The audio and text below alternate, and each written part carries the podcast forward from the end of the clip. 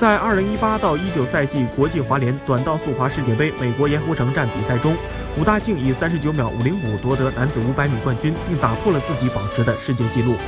加上在平昌冬奥会期间两破该项世界纪录，武大靖今年已经三次打破男子500米世界纪录，也实现了新赛季该项目的三连冠。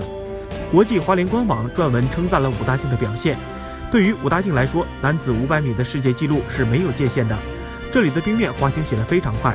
赛后，武大靖说：“经过一年的训练，非常高兴能够再次创造世界纪录。而他的表现也意味着他将成为第一个在世界杯排名中达到三万分的选手。”